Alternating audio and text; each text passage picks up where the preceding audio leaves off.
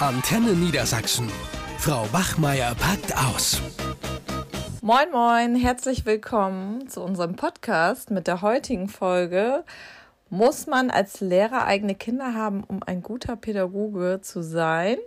Und ich würde sagen, ja, auf jeden Fall, da ich ja selbst Mutter bin. Und wenn ich das nicht wäre, dann hätte ich nicht so viel Einfühlungsvermögen im Umgang mit den Kindern. da fühle ich mich jetzt ein bisschen provoziert. Also, ne? Zum, warum? Warum? Weil, ähm, wenn ich dich richtig verstehe, behauptest du äh, sinngemäß, du bist besser als ich, weil ich habe ja keine eigenen Kinder. Das heißt, ich kann nie so einfühlsam sein wie du.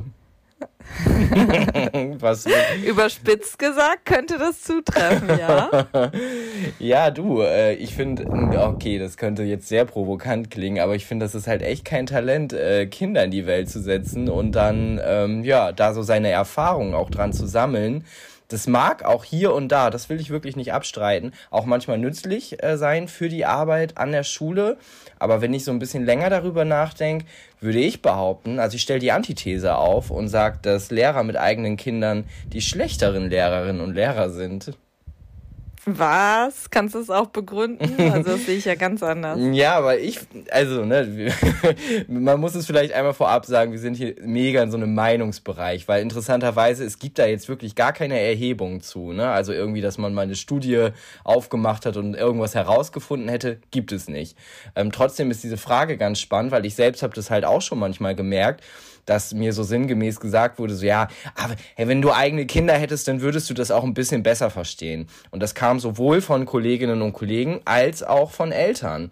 Und ich hatte immer eher den Eindruck, dass wenn, wenn, ähm, jemand Kinder hat, kommt jetzt auch nochmal natürlich aufs Alter drauf an, ähm, dass die dann teilweise eher Probleme haben, zum Beispiel auch auf Distanz zu gehen, auf, den, auf die Schülerinnen und Schüler. Also die, die gehen ganz schnell bei und machen sich so die Probleme der Schülerinnen und Schüler so zu, zu eigen und sind dann immer auch ganz schnell dabei, die Eltern beispielsweise zu kritisieren, weil sie es ja ganz anders machen.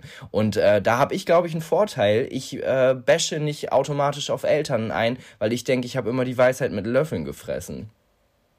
Das sehe ich ganz anders. Also ich habe so einige Freundinnen, die sind so Ende 30 und die haben noch keine eigenen Kinder und arbeiten im Grundschulbereich.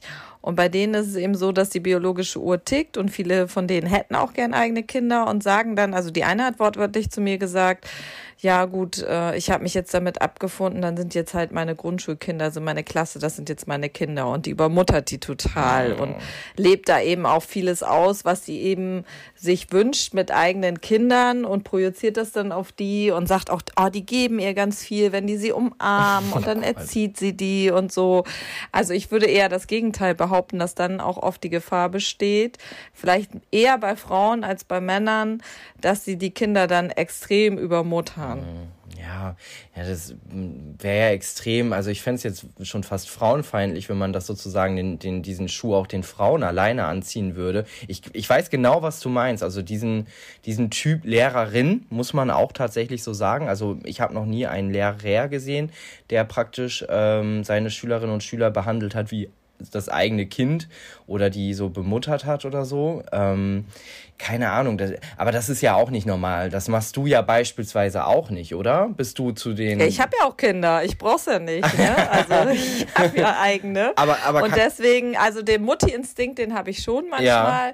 Ich meine, das ist ja unabhängig davon, ob man Kinder hat oder nicht, dass man irgendwie, ob männlich oder weiblich, das will ich jetzt gar nicht festlegen, äh, dass natürlich irgendwo so dieser Mutterinstinkt da ist, sich um vor allen Dingen benachteiligte Kinder zu kümmern oder umso kleiner die sind äh, denen auch was abzunehmen. Aber gerade das, was du auch sagtest mit den Eltern. Also ich kann Eltern auch verstehen, wenn ich mich in deren Perspektive als Elternteil hineinversetze, die sagen, ja, Herr Müller, das können Sie nicht verstehen, Sie haben keine eigenen Kinder. Weil man mhm. dann eben einfach die Elternperspektive nicht so gut einnehmen kann. Aber wäre das denn, denn, denn ein, aber, aber wie ist das denn im, im, im Gespräch? Du hast Kinder und äh, triffst jetzt auch auf Eltern, die natürlich auch Kinder haben, sonst säßet ihr ja nicht am gleichen Tisch. Und ähm, stellst du dich denn so dar, dass du dann sagst, ja, ah, äh, Herr X oder Frau Y, Sie müssen wissen, ich habe selbst Kinder, ich weiß, wie der, äh, wie der Hase läuft. Also wie, wie habe ich mir das vorzustellen? Ja, genau. Also das habe ich äh, ganz klar festgestellt, dass das die Elternarbeit erleichtert, erleichtert, wenn man dann auch eben als Lehrer versucht, die Elternperspektive einzunehmen und zu sagen, jetzt als Beispiel, mein Sohn, der hängt nur noch am Handy, äh, ich weiß nicht, was ich machen soll. Und wenn ich dann eben sage in dem Moment, ja, ich kann das total nachvollziehen, ich habe auch eine Tochter, ich habe das mit der auch durch und ich verstehe sie da total, ich verstehe auch ihre Ängste und Sorgen und dann auch eben sich so auf dieser Elternebene. Natürlich bleibe ich dann ganz klar Lehrerin, das ist klar, aber trotzdem hilft das ungemein bei der Elternarbeit, also das ist meine Erfahrung, dann auch von den eigenen Kindern zu berichten und auch schon bei der Vorstellung zu sagen, ja, äh, wenn ich jetzt eine neue Klasse übernommen habe, ich habe selbst Kinder, die sind fünf und acht und noch älter, also drei Kinder insgesamt. Und ähm, das dann gleich, ich merke so, dass viele Eltern mir viel positiver gegenüber gestimmt mhm. sind, weil die sich denken so, ja Mensch, dann kann die sich auch besser in unsere Sorgen und Ängste hineinversetzen umsetzen und kann das gut nachvollziehen. Ja, aber ist es denn so, dass du in solchen Situationen dann auch Lösungen für die Eltern hast? Also, dass du sagst beispielsweise, hier, ich habe die Formel gefunden, wie sie ihr Kind vom Handy wegbekommen und bei mir funktioniert das, also hat das auch bei ihnen zu funktionieren? Wie, wie läuft nee, das, das ist dann? so zweierlei. Einerseits ist das so dieses Verständnis auf der Elternebene, was ich dann signalisiere und auf der anderen Seite, wenn die Eltern mich dann konkret fragen, dann gebe ich natürlich Tipps aus der Lehrer Perspektive und sage, naja, wenn Sie mich jetzt so konkret fragen, dann äh, bringt das, glaube ich, relativ wenig, jetzt das Handy wegzunehmen oder so. Ne? Dann, dann bin ich natürlich auch auf der Lehrerebene, ganz klar. Aber mhm. grundsätzlich schafft das natürlich erstmal Nähe und Vertrauen, wenn man sagt, ja, ich bin selbst Mutter und äh, ja, das kenne ich auch. Oder ich bringe das nicht ständig ein. Es gibt ja so Lehrer, die dann ständig nur von ihren Kindern plappern und von ihren Erfahrungen oder so. Das mache ich nicht.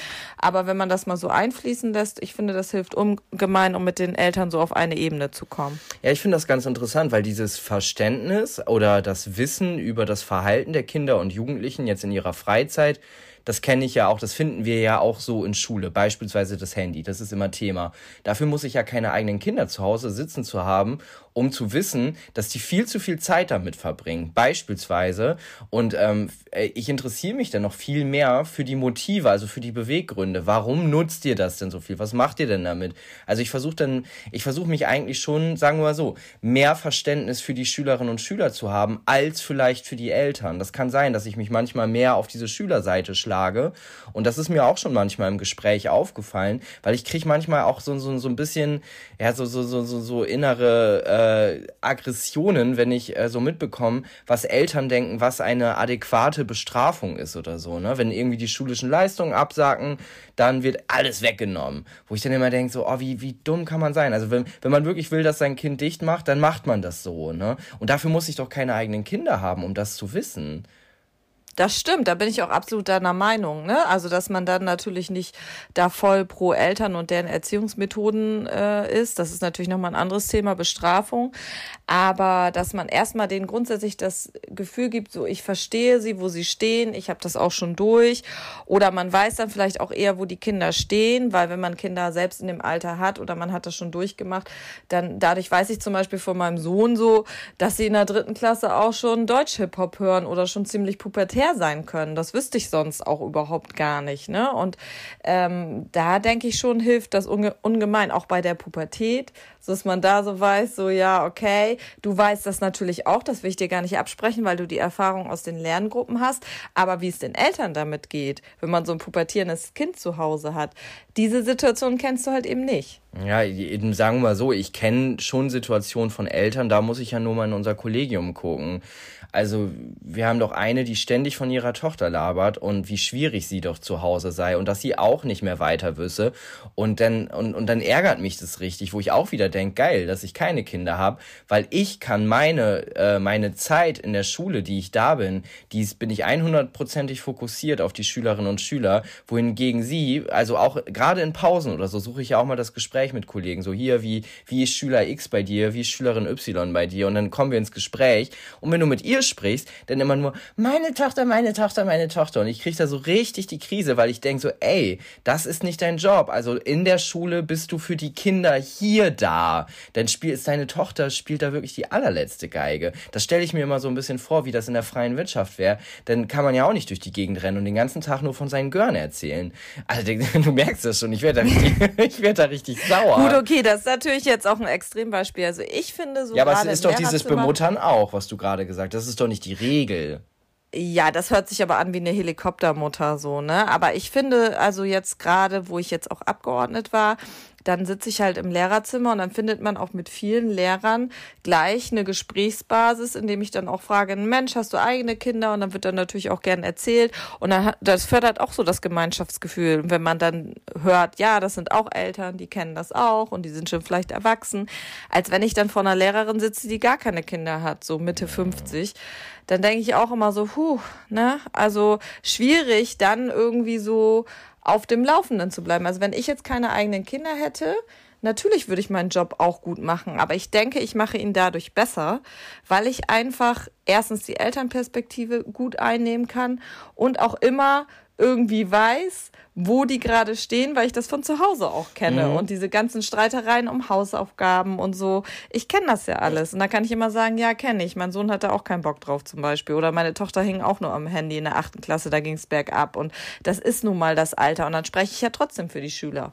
Ja, sagen wir mal so. Ich würde ich würd ein Stück weit mit äh, der These mitgehen, insofern, dass natürlich, wenn, wenn man Lehrkraft ist und man eigene Kinder zu Hause hat, dann ähm, macht man natürlich andere Erfahrungen als eine Person, die keine Kinder zu Hause hat. Das jetzt erstmal ganz sachlich, ganz billig gesagt. Ähm, und das kann in bestimmten Situationen durchaus auch von Vorteil sein. Aber, und das ist ja meine äh, Behauptung, ich glaube, dass die Nachteile tendenziell überwiegen. Weil ich über, ich zum Beispiel, ich kenne ja auch deinen Sohn, ich weiß, dass der super klug ist, ein richtiger, sagen wir mal, Überflieger. Und ich kann mir nicht vorstellen, dass du nicht manchmal beigehst und insgeheim andere Kinder mit ihm vergleichst und dich dann manchmal wunderst, so, hm, was machen die Eltern denn zu Hause? Warum ist denn der so komisch? Mein Sohn hingegen, ne, der, der, der ist viel klüger oder so, dass man vielleicht auch manchmal Vergleiche anstellt, die den Eltern wiederum äh, hingegen nicht, nicht gerecht sind oder nicht fair sind. Ich glaube, solche Situationen gibt es auch, nur dass da dann weniger drüber gesprochen wird. Das ist allerdings auch eine Gefahr, bei der ich dir zustimme. Bei mir natürlich überhaupt nicht. natürlich klar. nicht. Ich bin ja sehr reflektiert. Nein, aber ich komme ja auch nicht aus so einem ganz einfachen Elternhaus und deswegen habe ich natürlich immer gerade ein Herz. Es liegt wahrscheinlich auch daran, für die eher ähm, ja für die Kinder, die schwierige Bedingungen zu Hause haben. Und da sehe ich mhm. natürlich wirklich eine Gefahr, wenn man äh, selbst Kinder hat, die super laufen, durchs Abi gehen, keine Probleme haben. Ich meine, das war mit meiner Tochter ja nun auch nicht so, also von daher kenne ich es auch anders, aber von mir selbst eben auch. Ich habe ja auch eher einen schwierigen ähm, schwierigere Laufbahn hinter mir, so dass das nicht alles so geklappt hat in der Schule und dass ich auch sehr pubertär war. Äh, dass dann eben die Gefahr besteht, wenn du so super tolle Kinder hast, die total gut laufen, dass du dann kein Verständnis mehr für die anderen Kinder hast, wo du eben schwierige Bedingungen zu Hause hast und das dann vergleichst. Also da stimme ich dir absolut zu. Und das musst du natürlich äh, trennen. Ne? Auch deinen eigenen Erziehungsstil trennen von dem der anderen Eltern oder auch nicht denken, dass dein Erziehungsstil das Nonplusultra ist. Also wenn du jetzt gerade so ein Bestrafungstyp bist und mit deinen Kindern damit auch ganz gut gefahren bist oder fährst, kann ja sein, dass sich das in der Pubertät dann noch ändert, dass du das dann halt anwendest auf die Kinder und Jugendlichen in der Klasse. Andererseits, selbst wenn du keine Kinder hast, wendest du deinen Erziehungsstil, den du gelernt hast, wahrscheinlich so an. Also von daher ja, bleibt ja, es eigentlich ja. gleich. Also, also viele Dinge, das merke ich ja bei mir ganz klar, die kommen ja nicht aus der, ähm, der Erfahrung, eigene Kinder er, er, zu erziehen oder zu Hause zu haben und dass ich an denen, sagen wir mal, auf gut Deutsch was ausprobiert habe und gemerkt habe, oh cool, das klappt und ich nehme das mit in die Schule, sondern bei mir ist die Perspektive oft, wie habe ich Schule erfahren und ähm, wie will ich es auf jeden Fall kein Fall machen. Also das ist für mich so mein, mein Leit mein Leitfaden. Und ich sehe natürlich, also sagen wir mal so, meine, meine Eltern haben, denke ich, auch, äh, was heißt auch, aber haben einiges verborgt. Ne? Also wir haben ja einen ähnlichen Hintergrund, schwieriges Elternhaus und solche Geschichten. Und ähm, ich denke dann immer eher so, ich finde das ganz schlimm, dann auf Eltern zu treffen, die irgendwie meinen Eltern ähneln, die so ganz uninteressiert sind, vielleicht auch nicht immer so super gebildet, wo ich dann auch gleich denke, so, oh mh, Gott, und dann, und dann identifiziere ich mich so mit den Kindern. Das ist natürlich auch eine Gefahr, ne? Das ist genauso der Verlust der professionellen Distanz. Aber, ne, wie du auch schon gerade gesagt hast, auch wenn wir das jetzt mit dem Augenzwinkern gesagt haben, da gehört, glaube ich, eine gehörige äh, Portion Reflexionsvermögen auch dazu, dass man das erkennt und äh, demnach auch äh, ja abstellen kann, wenn man das denn bemerkt. Ne? Hm. Wie gesagt, ich finde es so ein bisschen tricky. Ich habe auch noch drüber nachgedacht, dass, ich weiß nicht, wie es dir geht. Wir ähm, sehen ja auch von, häufiger von Kolleginnen und Kollegen, die, die eigenen Kinder, ne, wenn wir irgendwie Dienstbesprechungen haben, ist ja auch manchmal ein Kind mit dabei oder kurz vor Ferien gerade oder zu Corona-Zeiten, wenn die Betreuung nicht geklappt hat, nimmt man es halt mit in die Schule und hat es da in die Notbetreuung gegeben. Ist ja alles vorgekommen. Und ich habe teilweise gedacht, wenn das komische Kinder waren, die irgendwie so verkorkst waren, war ja alles. Lehrerkinder sind doch alle komisch. Ja, also, genau, und genau das habe ich gedacht, wo ich gedacht habe, so, oh, wenn das schon so ein crazy Kind ist, wie ist sie denn bitte schön im Unterricht? Der, der, der muss ja gar nichts gelingen. Also ist das nicht manchmal auch so, ein, so, so, so eine Angst, die man als Lehrkraft hat mit eigenen Kindern, dass falls es mal nicht läuft mit den eigenen Kindern, dass da äh, auch gleich praktisch Schlüsse gezogen werden in Bezug auf die Kompetenz, Kompetenz als Lehrkraft, so wie ich es jetzt ja gerade gemacht habe? Du, ich kenne den Fall sogar umgekehrt, also von meiner alten Schule. Äh, das war eine Lehrkraft, mit der war ich dann auch privat befreundet. Die war mit den Schülern super. Also wirklich total die gute Freundin und verständnisvoll.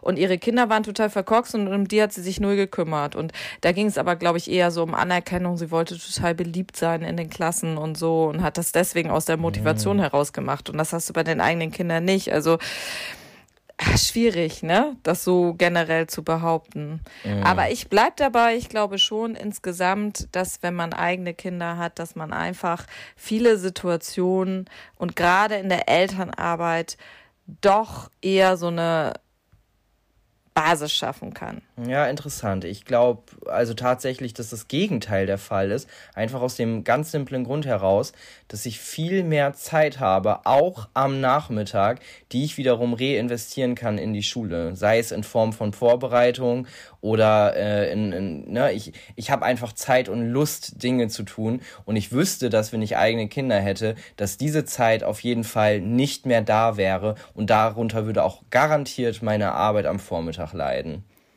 Naja, ich würde mal sagen, jetzt tu mal nicht so, als wenn du so übermotiviert wärst. und ich glaube auch, wichtiger ist ja auch die Beziehungsarbeit vor Ort. Das würde ich jetzt mal als mhm. Elternteil sagen.